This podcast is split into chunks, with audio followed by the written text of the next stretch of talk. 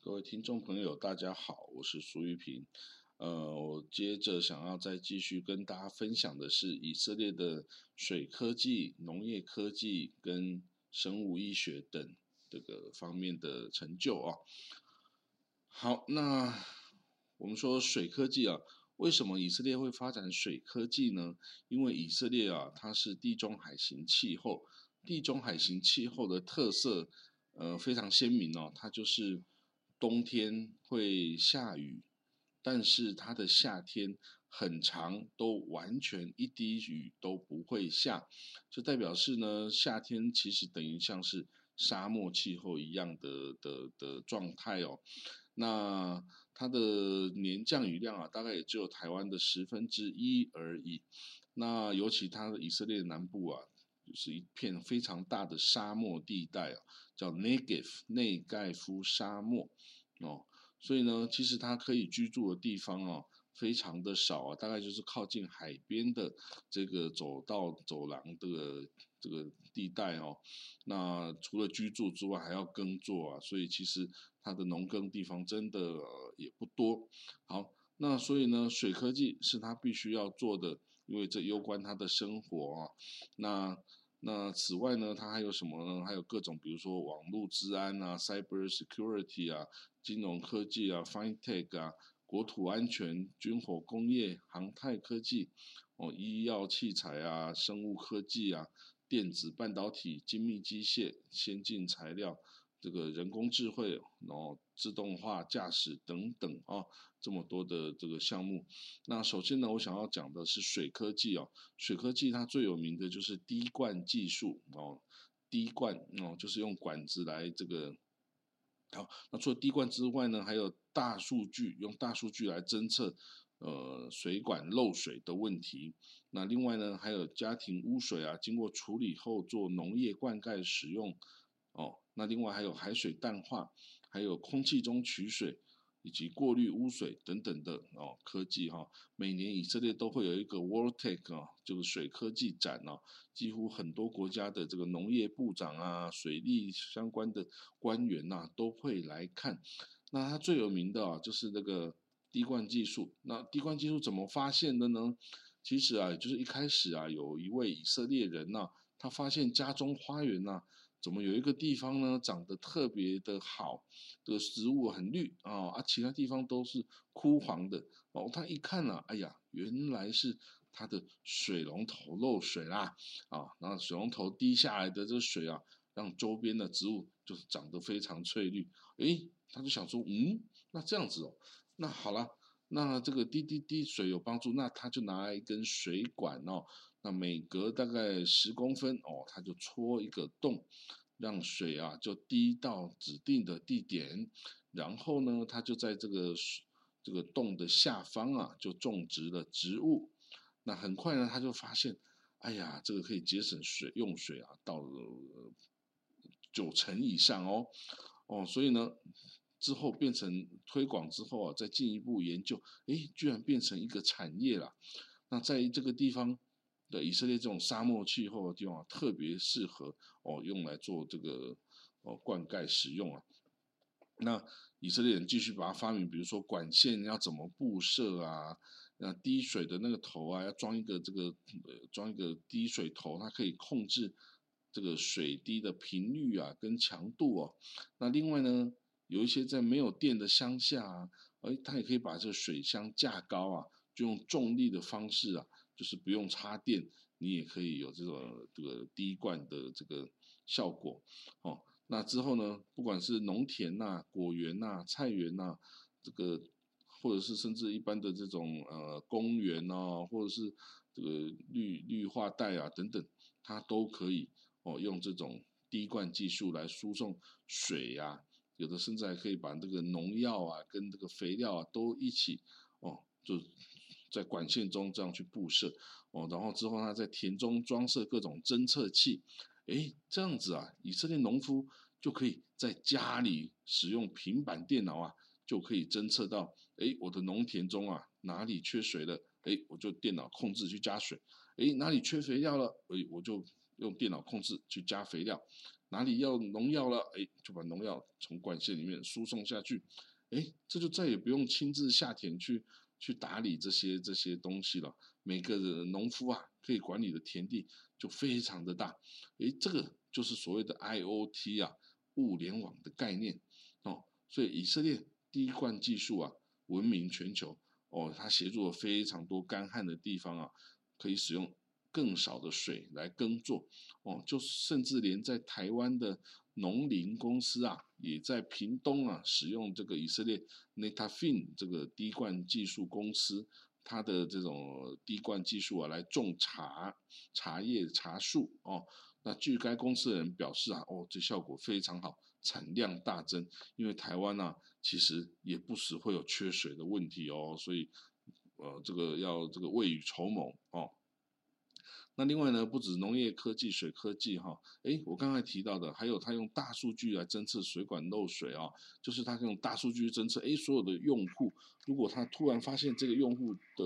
水费暴增，嗯，他就可以合理的怀疑说家里是哪里有漏水、水管漏水的状态，就会通知你哦，然后你就可以赶快去检查，诶，这样就可以节省很多水与不必要的这个支出。那另外呢，它这个废水哈。呃，我可以讲，呃，我先讲海水淡化好了。以色列呢，它之前呢建国时候六十万人口而已，但是现在已经到九百万了，那用水量当然大增啊。原先呢，它是使用地下水或加利利湖的湖水或约旦河的河水哦来供应这个家庭的所需哦，但是后来他发现已经完全不够了，所以呢，以色列就使用海水淡化技术。来来来供应家户用水。现在呢，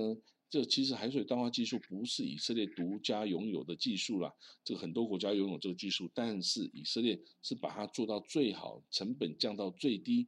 的一个一个国家哈。所以呢，现在以色列七十五百分之七十五的家户用水啊，已经是用。海水淡化来的，那这种只要呢，你的能源供应啊源源不绝，那这个海水淡化的水啊，就从地中海抽上来也是源源不绝啦哈。所以以色列过去五年啊是个大旱灾，但是它完全没有受到任何影响，因为它现在已经完全不靠空天上掉下来的雨啊，它现在是海水淡化直接哦直接抽水上来了哦，然后经过过滤哦就变成。然后再混合这个河水啊、海水还有地下水，就成为家户所用的这个水。好了，那家户用的，哎，我们拿来洗菜啊、洗碗啊、洗澡啊、冲马桶啊，好，那变成家庭的废水了。那这个家庭废水呢，经过这个下水道系统收集之后啊，它会到这个废水处理厂。那废水处理厂呢？再经过曝氧啊，再经过一些呃过滤啊等等的方式哦，之后呢，它就会处理到一定的程度。那这个程度呢，还不到可以生饮的阶段呢，但是它已经可以做农业灌溉使用。那这些再生水哦，它就会经过另外一个农业用灌溉用水的渠道哈管道啊。输送到全国各地的农田里面哦，那你就可以拿这个来做农业灌溉使用哦，这就是哦回收水。那以色列的回收水啊，已经可以收集到大概八成哦，这个全世界是几乎是没有国家能够做到这么多的这个比例啊。那另外呢，以色列也有公司发明从空气中取水哦，这个公司叫 Watergen。Watergen W A T E R G E N，大家可以上网去查哦。这公司呢，其实这个原理很简单哦，就是大家在家里开冷气的时候，不是也会滴水吗？对了，他就用这种哦，这个同样的原理啦，然后用一个机器哦，用冷凝的方式，把空气中的湿度啊，空气中的水汽啊，把它抓下来哦。那抓下来之后呢？就是再加上一些矿物质混合之后，就可以供人直接饮用。那这个主要是用在，呃，这个很缺乏水源的地方然后那当然也可以，呃，听说以色列是把它放在坦克车上啊，这坦克车啊，不管是开到什么沙漠地方，哎，你都有水可以使用啊。那另外呢，如果有一些地方发生了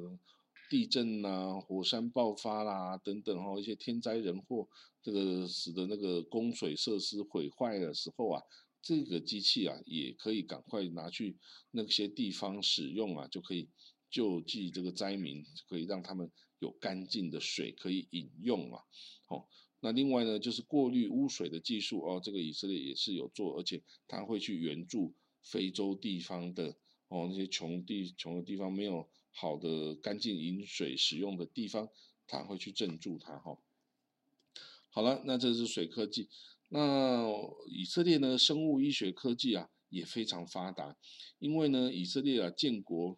呃七十二年呐，它一直处于战争冲突状态，所以以色列呢对外伤处理啊，跟烧烫伤、枪炮伤等等的处理学有专精哦，各种治疗。伤口的药物啊，都陆陆续续被发明出来。哦，有一家以色列公司啊，叫做 MediWound，M-E-D-I-W-O-U-N-D，哦，MediWound 这家公司啊，很神奇，它是做烧烫伤药物的。它的药品的原料啊，居然是台湾中部，就是彰化彰化的凤梨心。哦，哦，因为这我家乡是彰化，我就问他，诶，为什么你要用彰化的凤梨心啊？他说。凤梨好吃的地方，哎，你拿去做凤梨酥啦，啊，丢掉的本来要丢掉的凤梨心呢，它就回收，然后它提炼出一种凤梨酵素，哦，这种酵素